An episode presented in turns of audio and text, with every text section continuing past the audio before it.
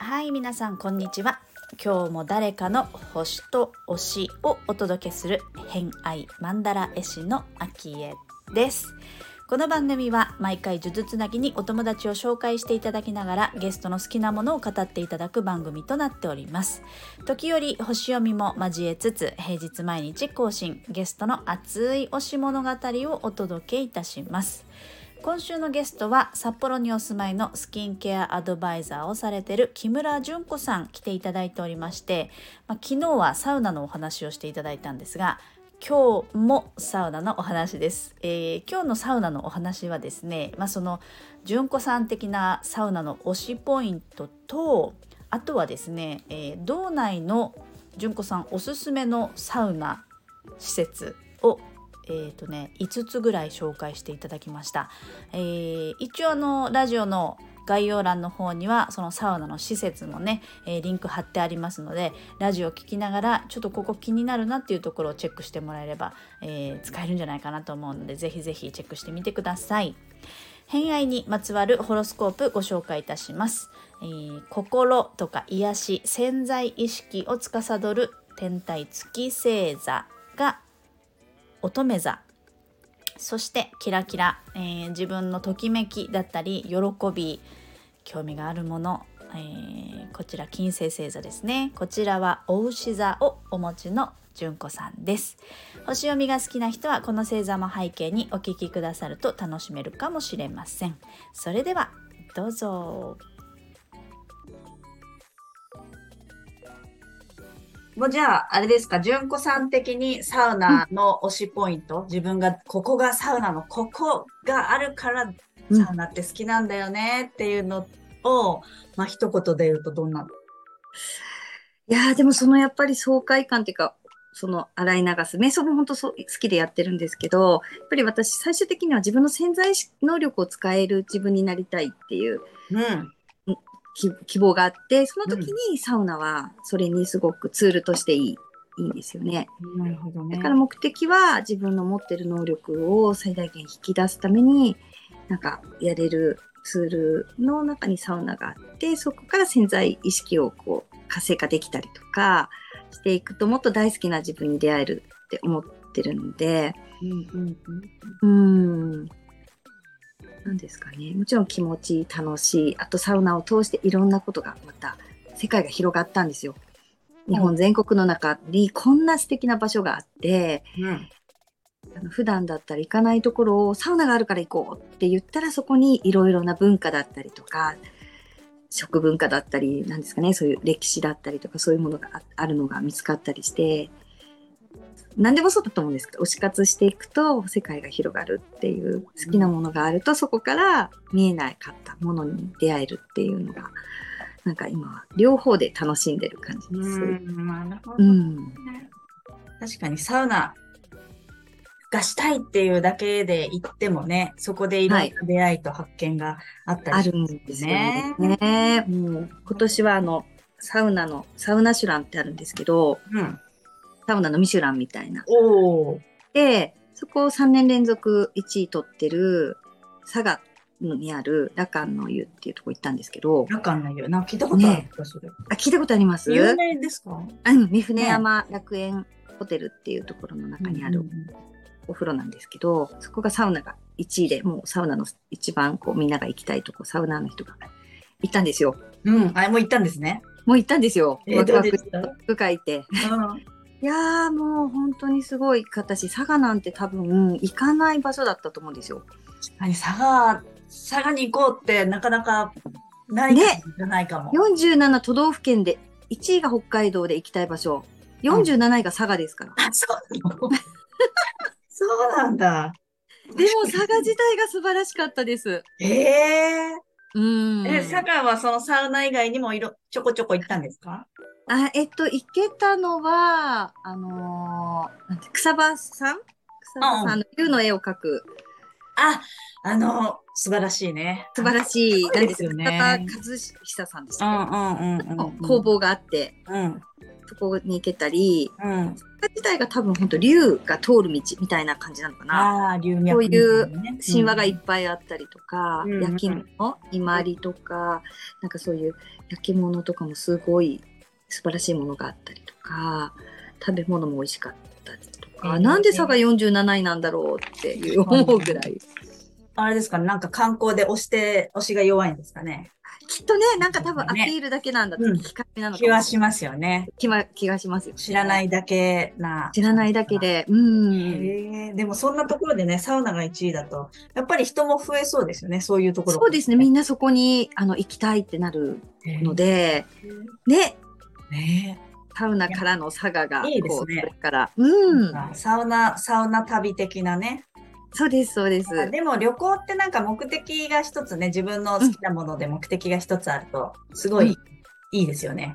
いいですよね。思い出も違う気がする。はい。なので、本当ただこう、ね、今までならディズニーランドに行きたいなとか、なんか大阪ユニバ行きたいなとか、まあ、あありましたけど、今サウナを通して見たことのない世界が、そこ行きたいっていうのにな、変わっていったので、いやー、なんか、行きたいとこ増えちゃって大変なことになってるんですけど、なんかこうやっぱり一覧みたいな感じがあるんですか？サウナが。ただね、一覧になってはいないですワクワクリストはほほぼこう行きたいサウナが今、締めてきちゃってて、へえ。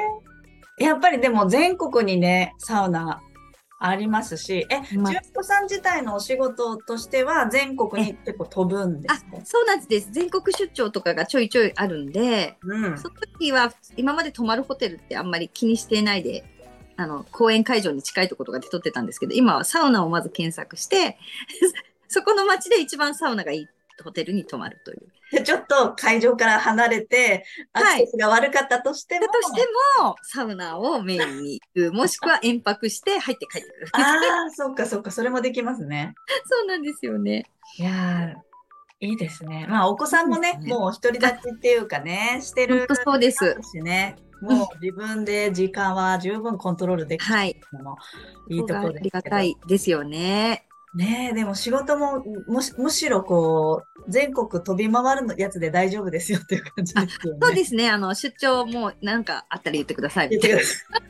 そうですよね。ええそもそも旅行が好きとかではなかったんですあか、全然あんまりよ旅行とか割と計画立てなんですけど、も結構めんどくさがりなんで、う、うん。あんまりそこまで旅行旅行、旅行が好きなわけではきっとない。ないんだ。じゃあね本当サウナ様々ですね。そうです。本当このね、数年、3年ぐらいですけど、私まだサウナ歴。んうんえーすごい変わったとですよね。うん。そうか。でもね、うん仕事も楽しみになっちゃうし、そうですね。もう全部ね相乗効果でいい感じ。健康にもなっちゃうし、そうです、そうです。脳もすっきりしちゃうし、脳もすっきりしちゃうし。結構あのサウナの後にうんやることあります。なんか私のイメージだとサウナしてすごくクリアになったら、やっぱワクワクリストとか、なんかこう書く、まあ書くのが多分お互いね好きだと思うんですけど、あそうですね、そうです書ねく。時間みたいなはい。あの楽しみになりそうな気がしますけど、楽しいですね。すぐやっちゃいますね。だから、ね。そこはもう計画的に今日オフってなったら、朝まず、そうですね、スタバ行って、ちょっとこう、手帳タイムをして、そこからサウナ行って、終わったら、ちゃんと手帳タイムをまた取って、ワクワクを書くっていう、なんかそういう流れをうんうんしちゃってるかも。結構こうパカーンとします。あの、パカンとしますねうん。アイデアとかも湧いてくるし、へ本当にきっと脳に、脳にいいんだろうなっていう、まあでもそうですよね。うん、リフレッシュもするしね。こう、各瞑想みたいなのもあるじゃないですか。あります、ありますね。もバーッと全部が自分の頭の中全部書き出した後にやると、やっぱりねあ、一回リセットゼロになって、うん、うん、うんうん。すごく効果的だから。ね、それが多分フィジカル面からそうですねね。やるとまた違いそう。血行うんが良くなるのはいいな。そう血流がやっぱり良くなるんでね、うんあの健康にもなるしもともと私も低低温っていうかあの冷え性な部分があったんですけど、うんそれはすごいなんか中からこう温まれるようになってきたかなっていう週にとか月にとか。週にねなんか週1とか決めてないんですけど行ける時はもう行ってこの前もうんと、お盆休みだったので、1日6回とか、泊まりで行くともう、すっごい入ってきます。めっちゃ、え？ーそれ、一日六回入れるんですね。うん、4時間、あ、4回入って1回休んで、また2回入って帰ってくるとか、そんな感じですけど。中ええすごい。すごいな。毒ですよね、きっと。多分脳がもそうねう喜んじゃってるから。ある意味ちょっとね、ナチュラルハイじゃないけど、あ、そうです、そうです。そんな感じもあうる。いう感じになってるんだと思うんですよねなるほど、ちょっとなうんんか、った気がするな。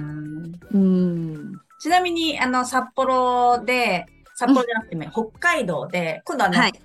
えっ、と、今週末、この配信の、えーえ週末にちった手帳のイベントがあるんですけど、まあそこには多分、道外から来られる方もいらっしゃると思うので、まあ、うん。北海道内でおすすめの、えーサウナあればちょっと聞いとこうかな。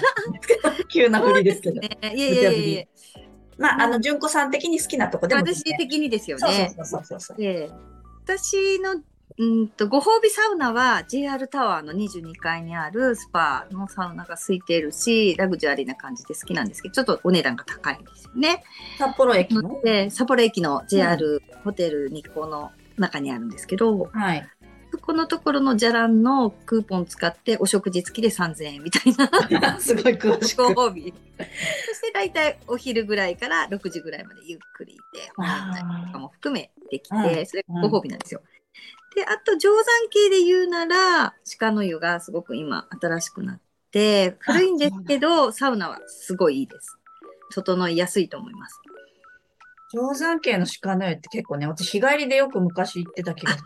今も日帰りであの入れるんですけど、泊まるとちょっとやっぱり古いっていうか、もともと古い旅あのもうね、歴史ある場所ですけど、サウナはすごい最新なんですよね。へえ。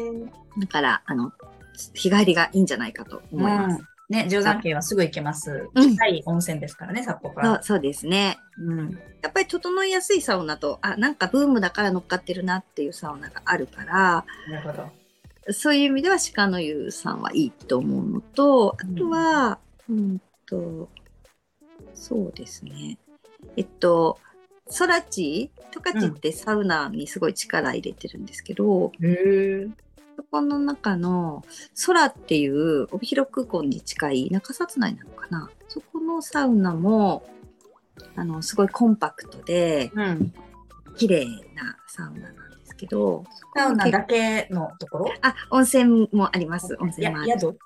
あ宿じゃなくてねあれはお風呂だけなんですよへねでなえそばにキャンプ場とかうんうんうん。うんなんかそういう施設がたくさんあるからそこにの人たちが多分コテージとかもあったりもするんですね。グランピングができたりとか。この方たちが入るためのお風呂なのかもしれないんですけどうんうんうん。帯広自体がすごい今サウナに力入れてるからそれがすごいうん。これはもうでも景色とかね、自然のあ景色もすごいい。いいいいですね、うんうんうんこんな感じかな。って今年は年末に、えっと知床の北拳っていうサウナシュラン3位の。行って今年を締めくくろうかなと。もう決め。ラストサウナを決めてるラストサウナの予定まで入ってますけどそこは結構有名ですね。北海道たくさんあるんでいいサウナがね。ねなんか、はい。まあね、フィンランドを彷彿とさせますしね。そうですなんか似てるんですね。フロントもしてる気がします。ええちょっと今興味があるのがガトキンのサウナエッジっていうのができて、そこでアフログースっていう熱波なんですけど舞いながら踊りながらやるドイツの熱波のなんちゅうのかねそういう踊りみたいのがあるんですけどえ誰が踊るんですか？その熱波師の人たちアフログースっていうなんかあの本当に本当に美しいんですよ。え、踊りながら熱波くれる踊りながら熱波をする。ごい。それが芸術を見るようにサウナが入れるっていうのがえー、面白い。そう北海道になかったんですけど最近、そのやっぱり入ってきてなんか、ガトキンイベントやってましたよね、あそうですそうですあ多分それがなんか延長していってるて なるほど。世界大会で3位だったアフログースの方がいるんですけどその方がやってくれるみたいなところに近々行きたいなと思ってすごい。面白い世界。面白い。世界がね、なんか本当に、すい。ません、すっごい。なんかマニアックすぎて、い。やい。やい。やい。や、思われる聞きたかった。嬉しい。んだけど。い。や、でもね、さ、私の周りとい。うか、多分ね、純子さん影響多分強い。と思うんですよ。ええそうですか増えてる気がする、ちったユーザーに。本当ですか、うんそれは嬉しい。です、ね一緒に皆さんでね、行ってから手帳タイムやりたい。ですね。本当ですね。整った後のサウナ。整った後の。ねえ。いや、面白い。ありがとうございます。うんたくさん情報までいただいて。これ、あの、後で概要欄に貼らせてもらっていいですか？私、絶対、あの、いいと思う、これ。これは貼らせていただきます。そうですね。もうたったこよなく愛してるだけで何のあの何もないんですけど。これですよね。推し活ってこういうことだなって思います。そうねあ。りがとうございます。聞いていただいてい。や、こっちこそありがとうございます。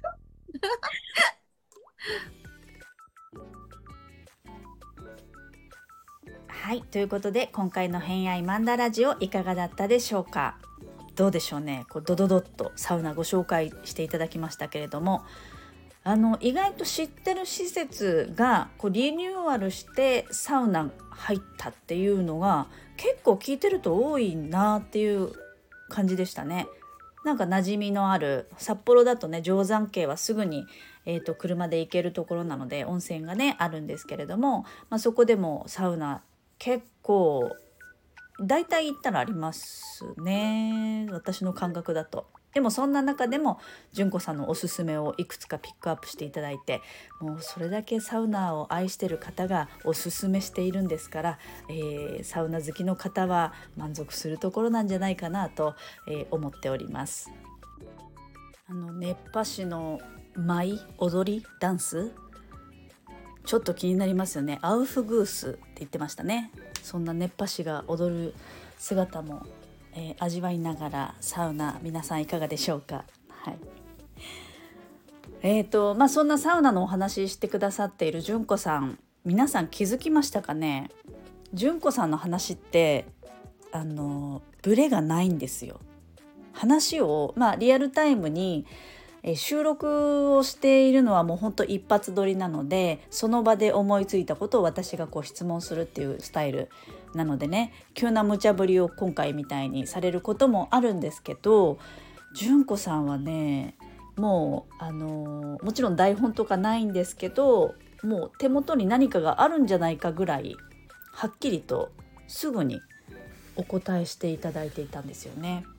これってやっぱりあのこれからの配信に出てくるんですけどそのちった手帳で手帳を使ってこうワクワクリストって自分のね、えー、とやりたいこととか言ってみたいこととか達成したいこととか、えー叶えてみたいことみたいなのを書くリストがあるんですけどそのリストをまあ書いていたりとか手帳タイムをしっかり取ったりだとか、まあ、それをこう繰り返し繰り返し、まあ、潜在意識潜在能力みたいなものもお好きなので、まあ、そういうところをいろいろ学ばれてるるっていうのももちろんあるとは思うんですけどこう潜在的な自分の内側のものを外に出す書き出すそれを自分でこう可視化することでまた改めて見るっていう作業の繰り返しってやっぱりこうね刷り込まれて、えー、と自分の身になっていくと思うんですよね。